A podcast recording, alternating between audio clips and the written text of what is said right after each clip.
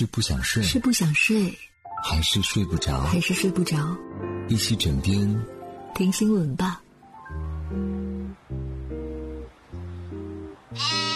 Hello，你好，我是枕边羊。今天晚上继续用五分钟时间和你聊聊身边事。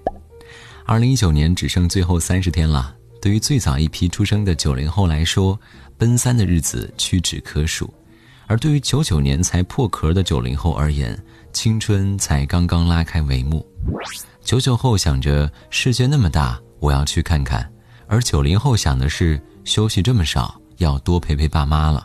九九后在晚上想着宿舍晚点断电吧，而九零后想着早上能不能再多睡五分钟啊？九九后想着求求你体测让我过了吧。九零后想着，哎呀不敢看体检，可千万别出问题啊。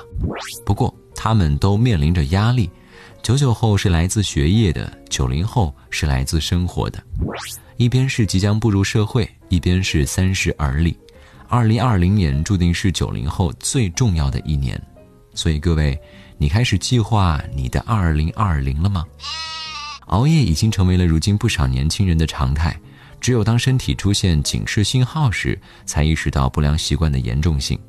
长沙的李先生今年刚满三十一岁，平日热衷熬夜玩游戏，常常是两三点以后才睡觉。近来他出现胸口憋闷、咳嗽的症状，去到医院就诊之后，李先生被确诊为心衰。医生强调，心衰发作时非常凶险，在一个小时内可能会丧失意识、心脏骤停。在这里呢，枕边羊要提醒大伙儿啊，一定要关爱身体，拒绝熬夜，这可真的不是闹着玩的。各位爱美的姑娘要注意了啊！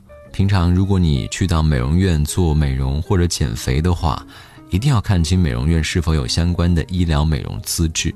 此外呢，还有一些美容院它没有固定场所和店面，靠着租借一些培训中心或者宾馆会议室做非法的医疗美容手术。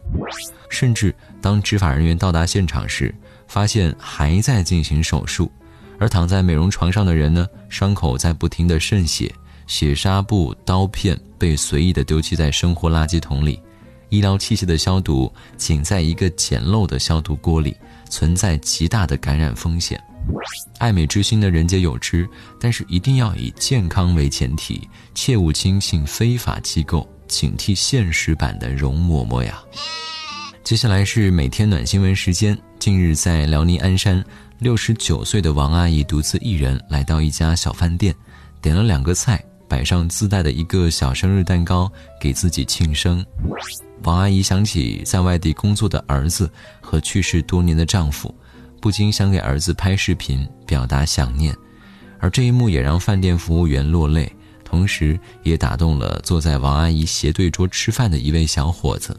小伙子偷偷帮王阿姨买了单，临走前还走到她面前送上生日祝福，说道：“阿姨，祝您生日快乐，身体健康。”之后呢，就很快的走出店门。等到王阿姨反应过来，追到门口，小伙子已经走远了。王阿姨说：“本来我以为这是一个悲伤的生日。”可是饭店的老板、服务员和一个陌生小伙子，给了我最难忘的惊喜。枕边羊想说，愿世界温暖常在，哪怕生活再糟，也请记得，总有人偷偷爱着你。好啦，今天呢，先跟你聊到这里。我是枕边羊，跟你说晚安，好梦。